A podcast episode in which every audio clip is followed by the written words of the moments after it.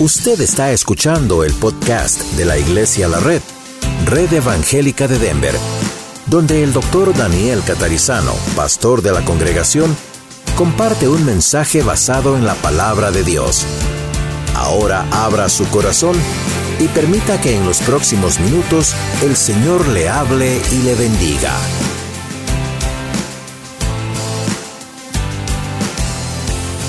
Vamos a hoy sí a retomar la serie que estamos ya por bastantes semanas ah, estudiando con el Señor en Primera Pedro. Hicimos un, un, paréntesis el domingo pasado, pero vamos a retomar hoy en Primera Pedro capítulo 2, versículos 13 al 17. Primera Pedro 2, 13 al 17 y aquí habíamos dejado hace dos martes, dos, uh, perdón, domingos atrás.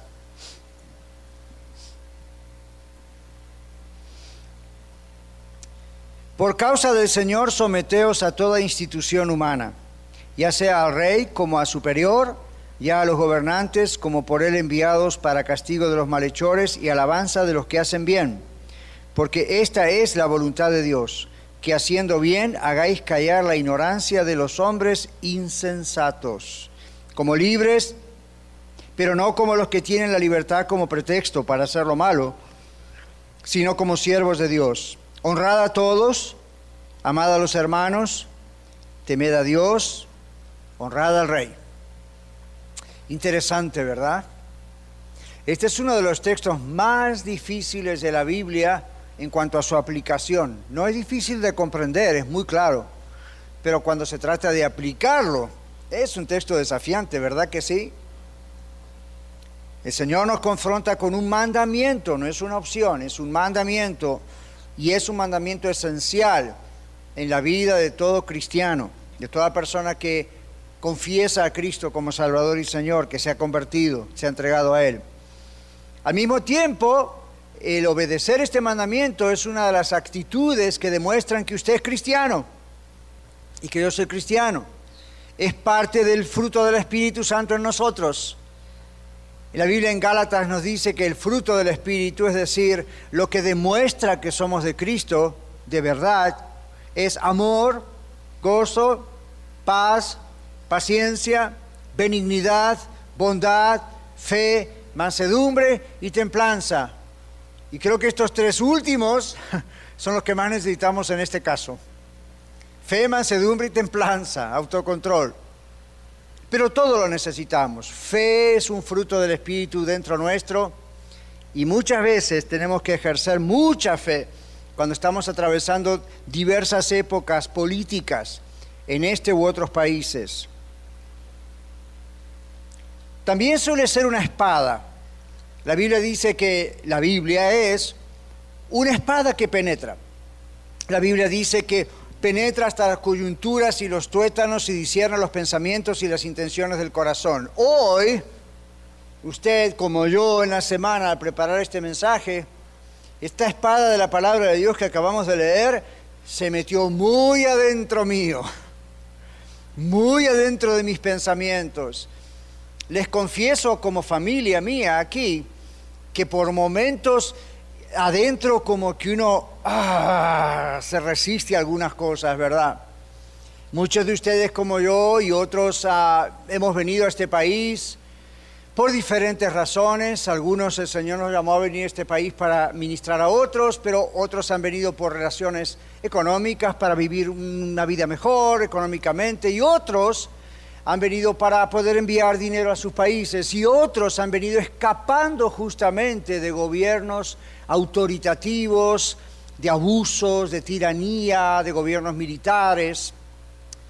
Cuando yo llegué a este país, hace muchos, muchos años, yo venía de una situación no muy dura, pero no hacía muchos años antes de venir a este país, que había pasado por situaciones muy duras en relación al gobierno de aquel país. A tal punto que el concepto de gobierno, de autoridad, de todo lo que tenía que ver con autoridad, me causaba ah, como un revuelo adentro, ¿verdad? Nunca voy a olvidar en las calles de Houston, allá en los años 80, conduciendo un carro por primera vez y de pronto veo un policía atrás mío. Y el policía no estaba haciendo nada, no puso la luz, no puso la sirena, simplemente venía conduciendo atrás mío. Y adentro me acuerdo, ah, era como aquel profeta que dijo, mis entrañas, mis entrañas. Pero adentro mis entrañas se revolvían no por lo que el profeta dijo, sino porque cuando veía cualquier uniforme o algo que representaba autoridad, les confieso como familia, no me gustaba. Y adentro pensaba, ¡ay! Y ahora quizás me va a parar, me va a hacer un costado, me va a pedir una mordida, coima o algo. No hice nada, pero bueno, no hace falta hacer algo, ¿verdad? Cuando hay corrupción, hay corrupción y se inventa algo. Y todos esos pensamientos me venían a la mente. Y no pasó nada con el policía. Es más, me pasó, me saludó y yo levanté la mano del timón o del volante y hice, como diciendo, qué extraño, me saludó. En otra oportunidad íbamos conduciendo justamente a una reunión en la iglesia, con la iglesia, íbamos mi esposa y nuestros niños, y de pronto un policía también se pone al lado nuestro y manejaba al mismo ritmo que yo. Y adentro mío yo empecé a temblar. Dije a mi esposa, ¿hice algo malo? Me dice que yo sepa, ¿no?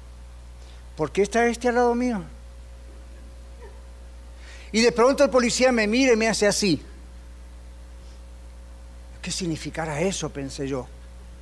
Pero esto es un lenguaje en inglés o en español, ¿verdad? Bájale al vidrio. Con temor y temblor le bajé al vidrio. Y ahí estábamos. Hi, hi. Y me dice en inglés, las luces de giro las tiene encendidas. Oh, ok. Thank you. That's it. Es todo. Yes. Have a good day. Wow, dije. Ok, y seguí para adelante. Me costó como dos o tres años no ver un uniforme y no temblar. Me costó un tiempo acostumbrarme a que no es Estados Unidos un país perfecto, porque no existe ningún país perfecto, pero la cosa no era tan grave como aquel contexto, en aquel tiempo, ¿verdad? Cuando yo tenía que estudiar para este mensaje, todo eso me volvió a la mente. Y era como decirle al Señor, ya, ya, ya, ya, ya, hay que respetar la autoridad, pero ¿te acuerdas lo que pasó allá hace muchos años? ¿Te acuerdas, Señor, la corrupción? ¿Te acuerdas los compañeros en la universidad u otros lugares que desaparecían y nunca nadie sabía más de ellos? Señor, ¿te acuerdas de aquellos que mataron? Señor, ¿te acuerdas que estuve muy cerca de esas cosas como estudiante? Y la Biblia sigue diciendo, te ordeno, dice el Señor, que respetes las autoridades. ¡Auch! Cuesta. Pero observen esto. Quizá ustedes han venido de situaciones similares o peores.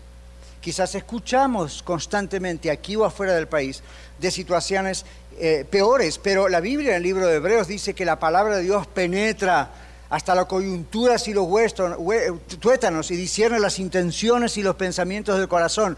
Esa experiencia estos días donde yo decía, ay Señor, pero te acuerdas, ese es el Espíritu, la palabra de Dios, cavando ahí adentro. Por supuesto que me acuerdo, Daniel, pero aquí estás, yo te protegí. Por supuesto que me acuerdo, pero sigo diciendo que tienes que obedecer a las autoridades. Bueno, concretamente, Dios nos ordena en este pasaje hacer algo que nuestra mente natural tiende a rechazar. ¿Por qué? Debido a las malas experiencias que muchos de nosotros hemos vivido en nuestras vidas con las autoridades. Y para algunos de nosotros o ustedes que quizá no vivieron experiencias así, sus padres las vivieron, ¿verdad? O sus abuelos, o en la generalidad de su pueblo, acá o allá las vivió. Y hay algo en nuestra mente que rechaza la idea de obedecer a una autoridad del gobierno, federal, regional, estatal, municipal. Pero si verdaderamente usted y yo somos hijos de Dios, el Espíritu Santo nos ayuda en nuestra debilidad para salir adelante. Analicemos un poquito el texto bíblico, que es la única forma de entender lo que significa esto. El apóstol Pedro aquí en primer lugar y como parte principal de una conversación muy honesta que venimos leyendo desde hace semanas atrás, cuando comenzamos con el texto de primera Pedro, exhorta de parte de Dios a someterse a los magistrados civiles, aunque fueran simplemente humanos, y cada uno de ellos aún le dice al pueblo judío, aún si las autoridades son gentiles, es decir, no judíos. Recuerden, estaban bajo la opresión del pueblo romano, del imperio romano. César, Nerón, eran personas que hasta el día de hoy, dos mil años después de historia, las seguimos teniendo como, cada vez que usted y yo estudiamos en la escuela o escuchamos, conociendo aunque sea un 10% de historia, usted y yo escuchamos el nombre Nerón. ¿Y qué viene a nuestra mente? Un tirano, alguien que acusó a cristianos y los mató, alguien que... Todo es feo. Uno habla de los césares de aquella época, cobrando casi 90% de taxas al pueblo. Y uno dice, y Señor, tú les decías a ellos que había que someterse a esta gente. El Señor dice, ya, sí. ¿Por qué? Observen la primera cosa. Por causa de Cristo se hace esto, no por causa de los gobernantes. Es una, la expresión por causa de Cristo en, el original es parecida a la que nosotros decimos por el amor de Dios. No lo diga como a veces se dice, pero la idea es esa. Por causa de Cristo Jesús, por su mandamiento que ordenó, dada a César lo que es de César, a Dios lo que es de Dios, ¿recuerda? Cuando fue tentado a ver para qué, en qué partido estaba o qué cosa estaba, Jesús dijo, deme una moneda ¿Qué inscripción hay en la moneda? Dijeron César. ¿Y qué dijo el Señor? Den a César lo que es de César, den a Dios lo que es de Dios. Punto. Fin de argumento. Aquí Pedro, reconociendo eso, inspirado por el Espíritu Santo, justamente dice esto. Por causa de Cristo. Es decir, Cristo enseñó y demostró en su propia vida su respeto a las autoridades cuando lo juzgaron de que si pagaba o no sus, sus taxes, sus impuestos, Jesús les demostró que sí, ya conocen la famosa historia del estatero y Pedro y la pesca. Entonces el Señor vez tras vez nos dio ejemplo para que sigamos las pisadas de Él. Él rindió honor a quien debía honor y a quien debía tributo impuesto también se lo dio. Él es el rey de reyes y señor de señores. Cuando estuvo en la tierra, él dio lo que tenía que dar, respeto, honra, taxes. Y no lo discutió, simplemente dijo, es parte del orden de Dios. Ahora, en la época de Pedro había judíos recién convertidos a quienes todavía les costaba crecer en el Señor y no le gustaban mucho los no judíos, ¿recuerda? Los gentiles. Imagínense cuando aparte de ser judíos, aparte de no ser judíos, sino ser gentiles, eran autoridades sobre ellos. La cosa se ponía peor. Tenían que obedecer a gobernantes que de por sí en su corazón los judíos los despreciaban porque no eran judíos como personas estos gobernantes. Y encima de todo eran gobernantes. Así que todo esto era una gran crisis para ellos. Y el testimonio de esos primeros cristianos judíos no era el mejor. Entonces, ¿qué está haciendo el Señor inspirando a Pedro a escribir lo que usted y yo leemos dos mil años después todavía? El problema era este. Esos judíos que ahora confesaban a Cristo, eran nuevos creyentes, todavía tenían problemas de racismo. Y todavía tenían peores problemas de pensar que estos que no eran de su nacionalidad eran quienes los tenían que gobernar. Entonces era un problema doble para ellos. ¿Y entonces qué hacían estos primeros cristianos judíos, ahora creyentes, todavía no habían madurado en el Señor al punto de no criticar a sus gobernantes. Si los judíos de aquella época hubiesen tenido Facebook, hubiesen cometido los mismos errores que usted y yo poner a alguien una crítica acerca del presidente, de un senador, de un diputado, del alcalde, del mayor, del gobernador del estado, y hubiesen tenido un montón de gente que hubiese hecho clic, I like it, sin investigar si lo que se estaba poniendo era cierto o no. Les aseguro que si los judíos de aquella época hubiesen tenido Facebook, Instagram, email, textos, hubiesen caído en la misma trampa. Fíjese que decimos es una trampa ¿Ok?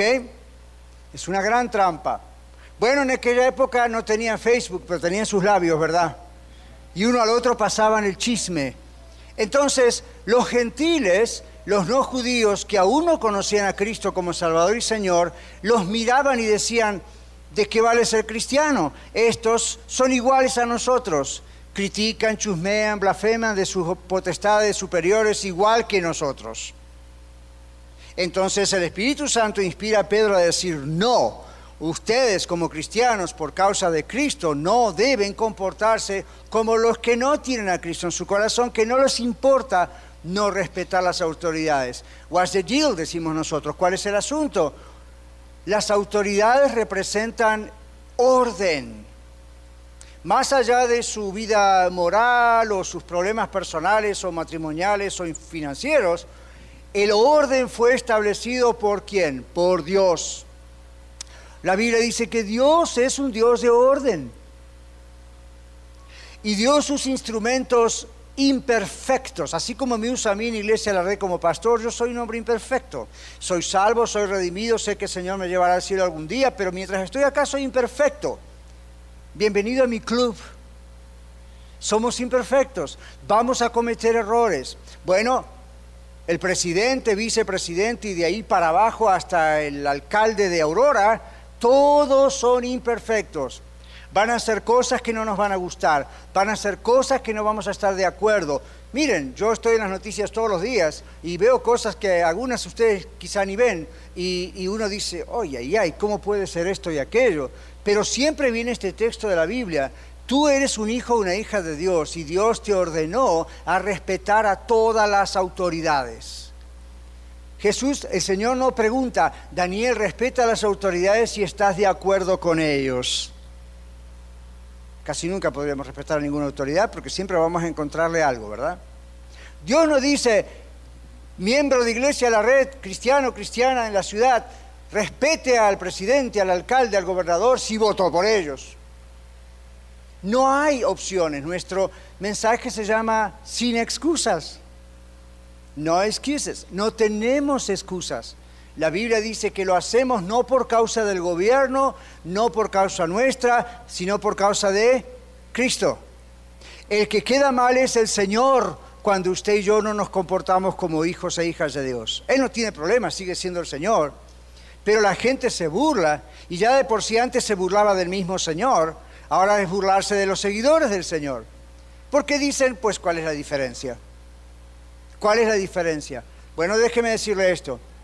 La Biblia no habla de partidos políticos. En la época de la Biblia no había democracia, ¿se dio cuenta?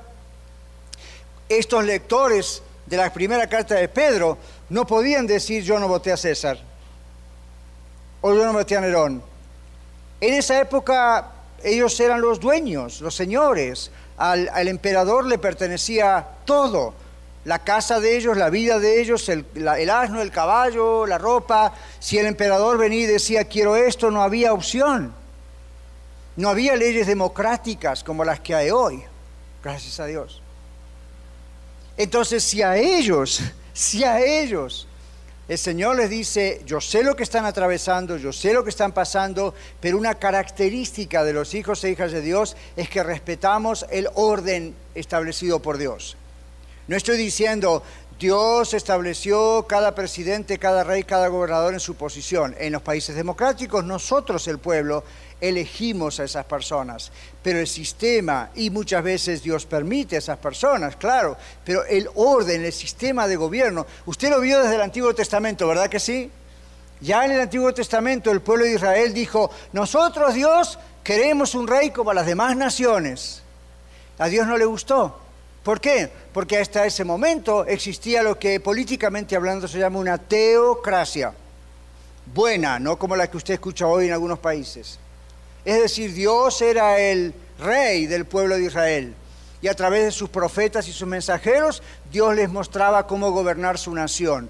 Pero un día los judíos decían, ¿por qué teníamos que ser tan diferentes? Hey, los pueblos estos de los gentiles tienen su rey, ¿por qué nosotros no? Bueno, no agradó a Dios la historia, pero finalmente Dios en su voluntad permisiva, como dicen por ahí, accedió a darles un rey. Ustedes se acuerdan lo que pasó con el primer rey, ¿verdad? Fracaso total un problema tras el otro, tras el otro. Pero a partir de ahí, a partir de ahí es normal tener en las naciones gobiernos.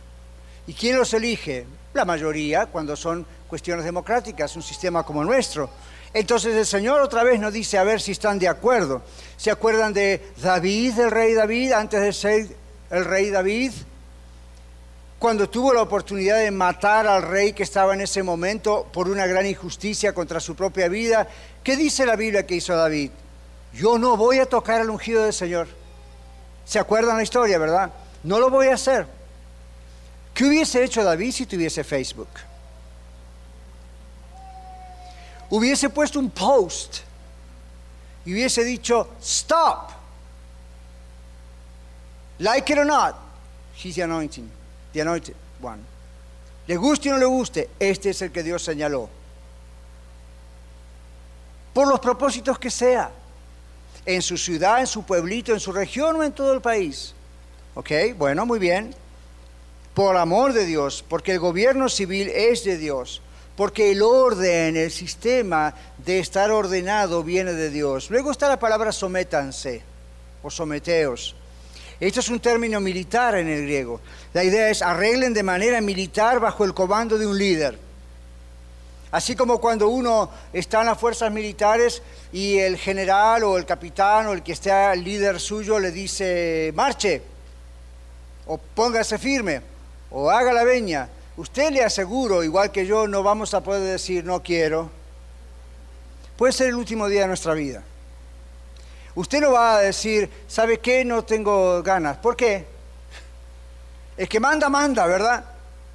Ese es el término militar, someteos, sométanse. La idea es, ponga en su mente la idea de que no es un sometimiento a nivel de esclavitud, pero es un sometimiento de decir, yes, sir.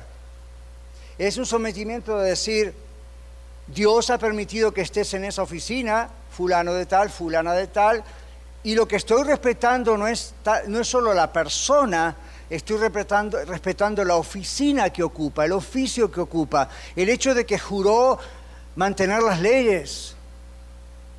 Hay otro término político que se llama anarquía. Y la anarquía, y ustedes han visto a veces esas letras A en las paredes con una raya en el medio, esos son grupos antipolíticos de todo sistema, antidemocráticos, anti todo. ¿Cuál es la idea de la anarquía? No necesitamos un líder, cada uno se gobierna como quiere. Bueno, los pueblos en la historia que han sido anárquicos desaparecieron, ¿qué les parece? Y los pueblos que practican la anarquía se matan unos a los otros. Es como la ley de la selva en la antigüedad. Entonces, allá hace muchísimos años. Entonces, es obvio que el Señor quiere que respetemos reglas y haya leyes para que no nos comamos unos a los otros, para que no actuemos por impulso, como a veces ocurre. Va alguien y le roba una vaca al otro y el, este va y lo mata, a la vaca y a él, otra vez. Las leyes están para decir no. Esa persona que mató debe ser castigada y antes de ser castigada debe pasar por un proceso para asegurarse de que esa persona... Y la Biblia tiene todo esto. Los abogados y abogadas hoy en día estudian parte del derecho legal, civil, gran parte viene del derecho romano, greco-romano, gran parte viene de la Biblia. ¿Usted sabía eso? Entonces son reglas que Dios ha puesto, son sistemas que Dios ha puesto. Y este es el punto del mensaje de hoy. Usted y yo ¿Somos rebeldes al sistema que Dios ha puesto o no? La Biblia dice que si conocemos a Cristo como nuestro Salvador, nuestro corazón, nuestra mente, nuestra actitud cambia. Entonces ya no estamos ahí apoyando a quien esté, ahora o antes. Aquí en los Estados Unidos, cuando estaba el gobierno que ya no está, a mí me hacían muchas preguntas, en radio, personalmente, y me preguntaban, ¿usted está de acuerdo con A, B, C o D? Y mi respuesta a veces era, es que no importa si yo estoy de acuerdo con A, B, C o D, puedo no estar de acuerdo, pero yo no voy a hablar mal del presidente. Pero entonces si no habla mal está de acuerdo. No necesariamente. Con algunas cosas sí, con otras no. Y entonces soy un hijo de Dios y Dios me dice que no debo hablar mal de las autoridades. No importa si lo voté, si no lo voté, si estoy de acuerdo o no estoy de acuerdo, no es una opción, no hay excusas. Esta es una forma en que también nos damos cuenta si conocemos a Cristo o no. Porque aunque internamente luchemos contra políticas e ideas, el Espíritu Santo dentro nuestro nos dice, cuidado con lo que vas a decir sobre una autoridad, Daniel.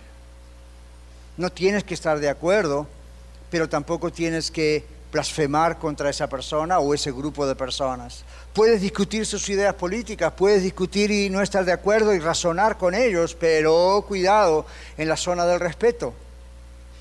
Bueno, ¿por qué? Porque la Biblia nos dice claramente en el libro de Romanos que debemos someternos a toda institución humana y que si no lo hacemos hay un gran problema para nosotros. Si usted tiene su Biblia en la mano, usted puede mirar lo que dice la carta a los romanos. Y claramente la carta a los romanos, en el capítulo 13, versículo 2, nos dice algo muy duro y esto es a los cristianos, no es al mundo que no conoce a Cristo, es a usted y a mí. En Romanos capítulo 13, versículo 2, y todos sabemos que el capítulo 3 es el típico capítulo sobre las autoridades, junto con el de Pedro que estamos estudiando. Sométase toda persona a las autoridades superiores, porque no hay autoridad sino de parte de Dios. Dios ha creado un sistema de autoridad que regula leyes y que nos mantiene seguros, o esa es la idea por lo menos. No hay autoridad sino de parte de Dios. Y las que hay por Dios han sido establecidas. ¿Quién estableció el sistema? Dios. ¿Quién permite que fulano o sultana o sultano estén donde están? Dios. Para bien o para mal. A veces es para castigo de un pueblo que le desobedece, como ocurrió en el Antiguo Testamento. A veces es para premiar a un pueblo que obedece, etc. En la Biblia usted puede encontrar todo eso. Versículo 2. De modo que quien se opone a la autoridad, Escuche bien esto, usted y yo somos hijos e hijas de Dios, ¿verdad? De modo que quien se opone a la autoridad, a lo establecido por Dios, resiste. Es resistir directamente a Dios. ¿Y qué dice? Los que resisten acarrean condenación para sí mismos. Observe el siguiente versículo 3. Porque los magistrados, la palabra magistrado simplemente las autoridades, no están para infundir temor al que hace el bien, sino al malo. ¿Quieres pues no temer la autoridad? Haz lo bueno y tendrás alabanza de ella. Versículo 4, porque es servidor de Dios para tu bien. Pero si haces lo malo, teme, porque no en vano lleva la espada. Pues es servidor de Dios, vengador para castigar al que hace lo malo. ¡Wow! ¿Cuántos de ustedes quisieran agarrar la tijera y sacar este pasaje de acá? Pero así es. Así es la palabra de Dios. Nos guste o no nos guste quien esté en turno en la alcaldía de Aurora, de Denver, de Westminster, donde sea, o el presidente en la Casa Blanca, o los senadores, o el gobernador de Colorado, donde sea. La Biblia dice que se les ha dado una autoridad, y dice dada por Dios, elegido por el pueblo, pero el sistema está dado por Dios, para castigar al que hace lo malo. ¿Cuántos de ustedes como yo, acaso, quisiéramos que se rompiesen todas las cárceles en Denver y alrededores y dejar a todos los malhechores por ahí, a estos que le pegan a su esposa y la matan o violan a los niños o van y roban bancos y les gustaría que estén todos en la calle? ¿Sería justo? No, no. Entonces la Biblia se aplica y diciendo claramente, el gobierno, usted y yo no tenemos nada que temer mientras caminemos derechos, mientras cumplamos las leyes. Alguna vez fallamos en una cosa a la otra, bueno, el gobierno quizás nos puede castigar, nos corrige y enderezamos la cosa. Hay, hay algo extra que pagar, hay esto que hacer, ok. Pero cuando se trata de hacer algo que es un acto criminal, por ejemplo, yo agradezco a Dios que Él estableció, estableció gobiernos en el mundo, porque de otra manera quizá usted y yo no estaríamos acá, ¿o no? Entonces, es un instrumento de Dios. En esa época decía, no en vano lleva la espada. Bueno, hoy en día no en vano lleva la autoridad, la cárcel, los juicios, etc. para castigar al que hace lo malo, pero también dice para retribuir con bien al que hace lo bueno. Volviendo a mi historia en Houston. Una vez en el barrio donde yo estaba en la iglesia, se llamaba Heights, el barrio, policías estaban parando constantemente a varios. Una vez me pararon a mí. Era un barrio donde vivían muchos ancianitos y ahí la ley decía no más de 25 o algo así, o 30 millas por hora. Como todo pastor, yo andaba ocupado y abombado y Y me pararon. Al pastor del pueblo. Y me pararon. Entonces me dijo, usted está cinco millas más de lo que dice ser cartel. Por supuesto, como latino yo pensé lo de siempre. Cinco millas más, cinco millas menos, oficial, ¿qué problema hay? Hay problema. Y él me dijo, usted va a tener que hacer un curso, como se hacía en ese tiempo en Texas, todo un día.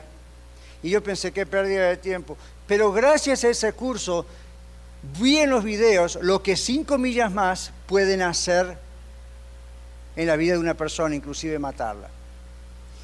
Cuando vinimos a Colorado, vivíamos en Colorado Springs.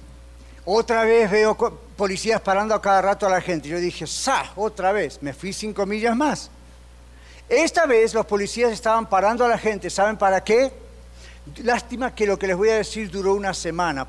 Me gustaría que algún policía esté escuchando el podcast y lo extienda. Porque esa semana los policías estaban mirando con eso que miran la velocidad, parando a los conductores que manejaban perfectamente y dándoles un bono y una felicitación en un certificado por ser buenos conductores. Su pastor nunca ganó uno de esos, I'm sorry. Pero era interesante ver, yo dije, wow, y me acuerdo de este texto.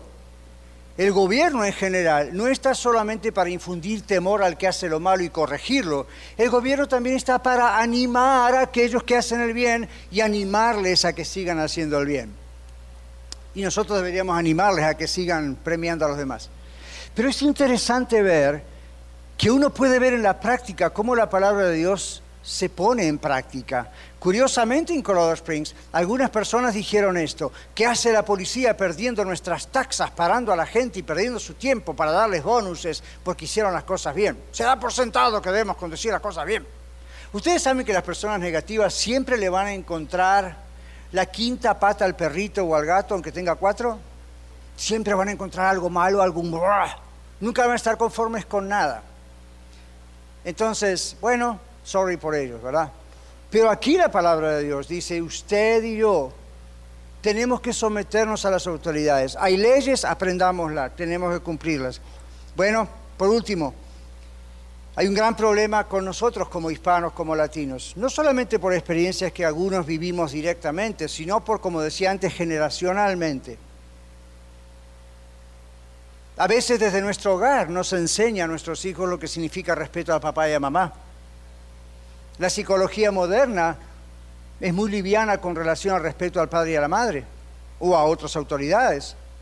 Se le va la mano, como decimos por ahí, ¿verdad?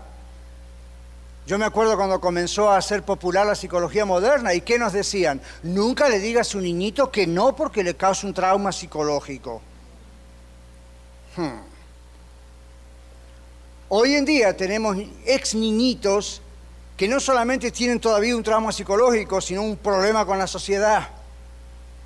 Como consejero clínico les digo esto, no hay ningún problema en decirles que no. No hay ningún problema en decirles que sí. Solo dígale por qué sí y por qué no, asunto arreglado. Los niños necesitan límites, tienen que saber lo que es respeto. No al nivel de ese respeto que a veces nosotros, porque nos enojamos con la esposa o el esposo y estamos tan tensos, viene un niño y ahí, ¿verdad? Le damos, ahí le caemos. No, no. Pero la idea es cuando algo se hace mal, cada acción tiene una consecuencia, ¿sí o no? Ustedes están aquí conmigo juntos alabando al Señor, escuchando su palabra. Esta acción va a tener buenas consecuencias en su vida y en la mía si usted las quiere recibir.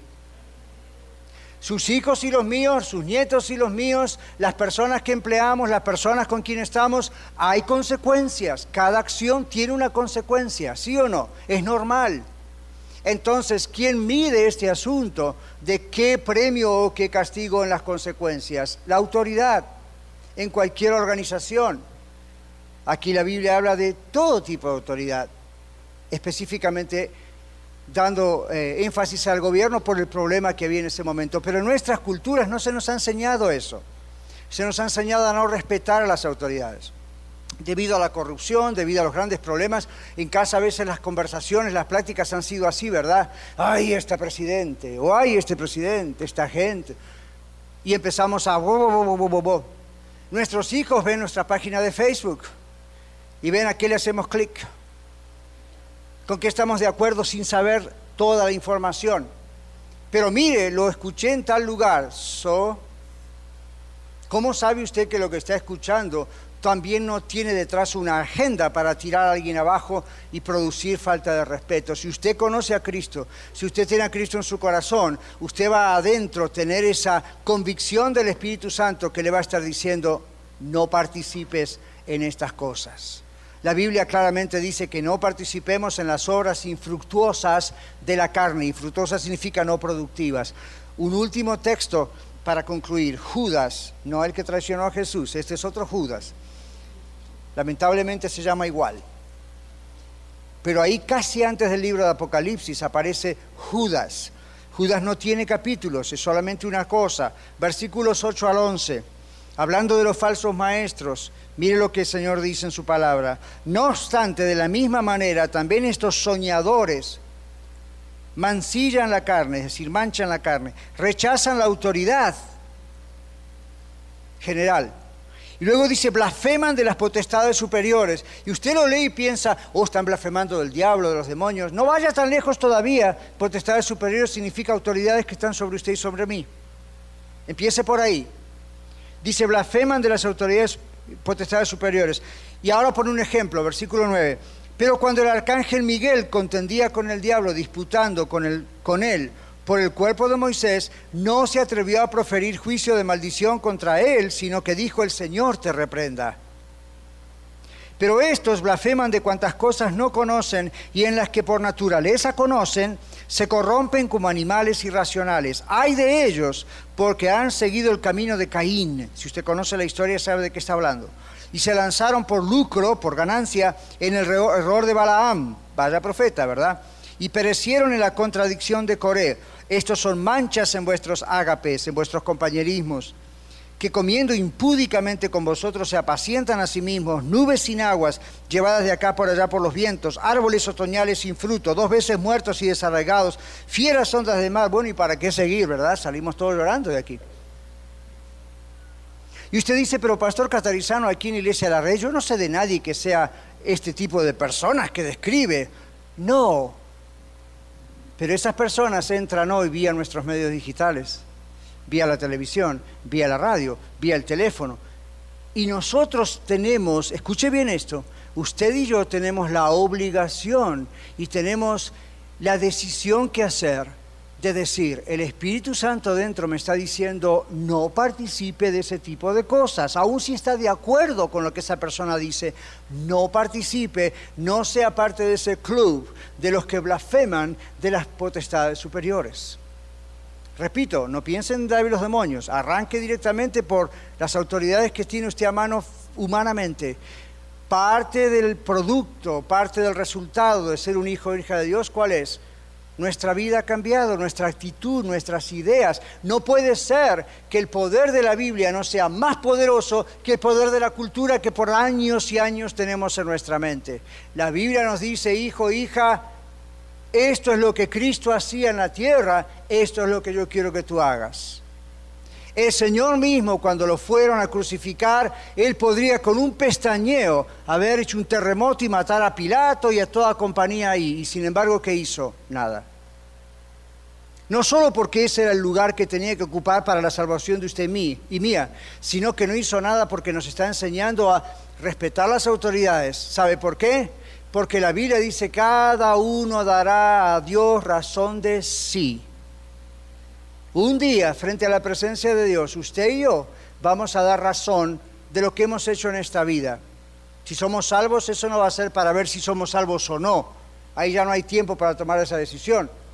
Nosotros vamos a ser juzgados como cristianos, juzgados en el sentido de que el Señor va a decir, ok, todo esto que hiciste en tu vida, hija o hijo, esto nos sirvió, se va a la basura.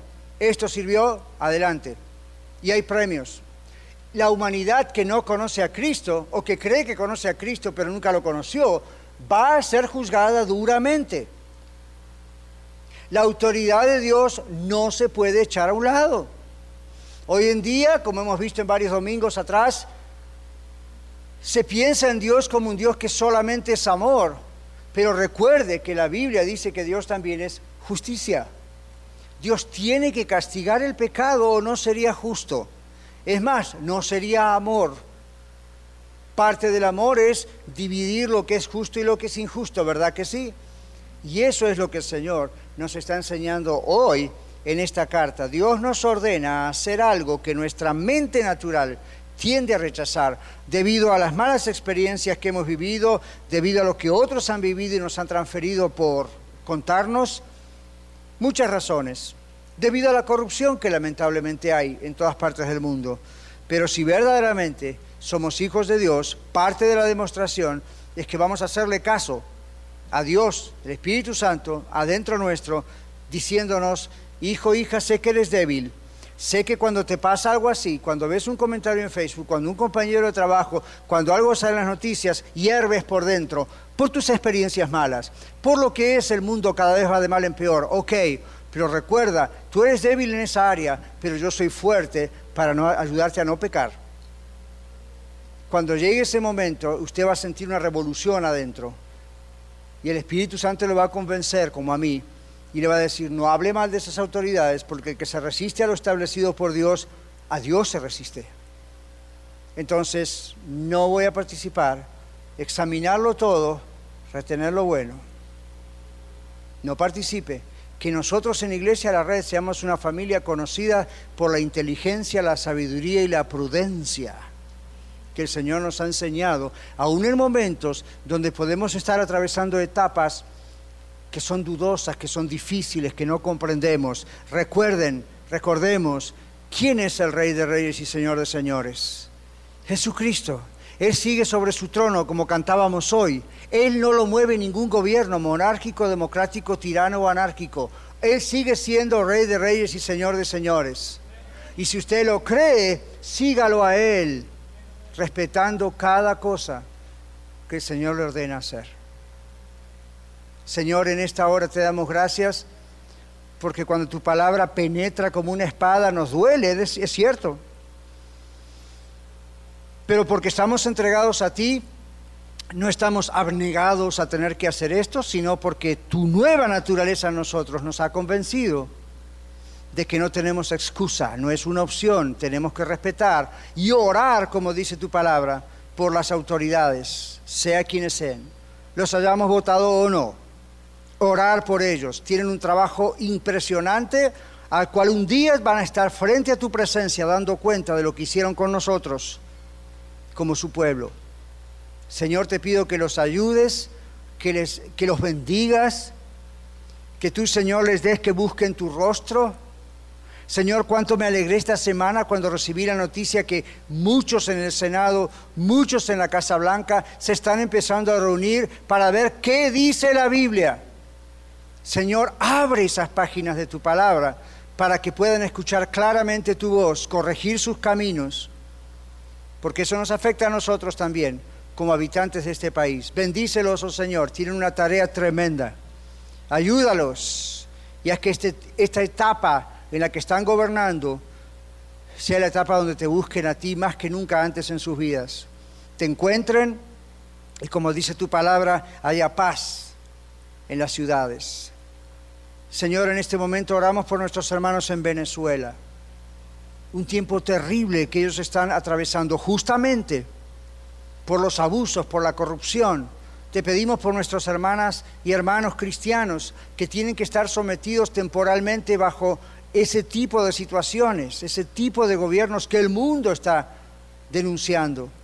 Dales valor, dales, Señor, que ellos intercedan por sus superiores para que de alguna manera tú que eres Dios Todopoderoso puede intervenir y enseñar lo que tengas que enseñar, proteger, corregir y ayudar.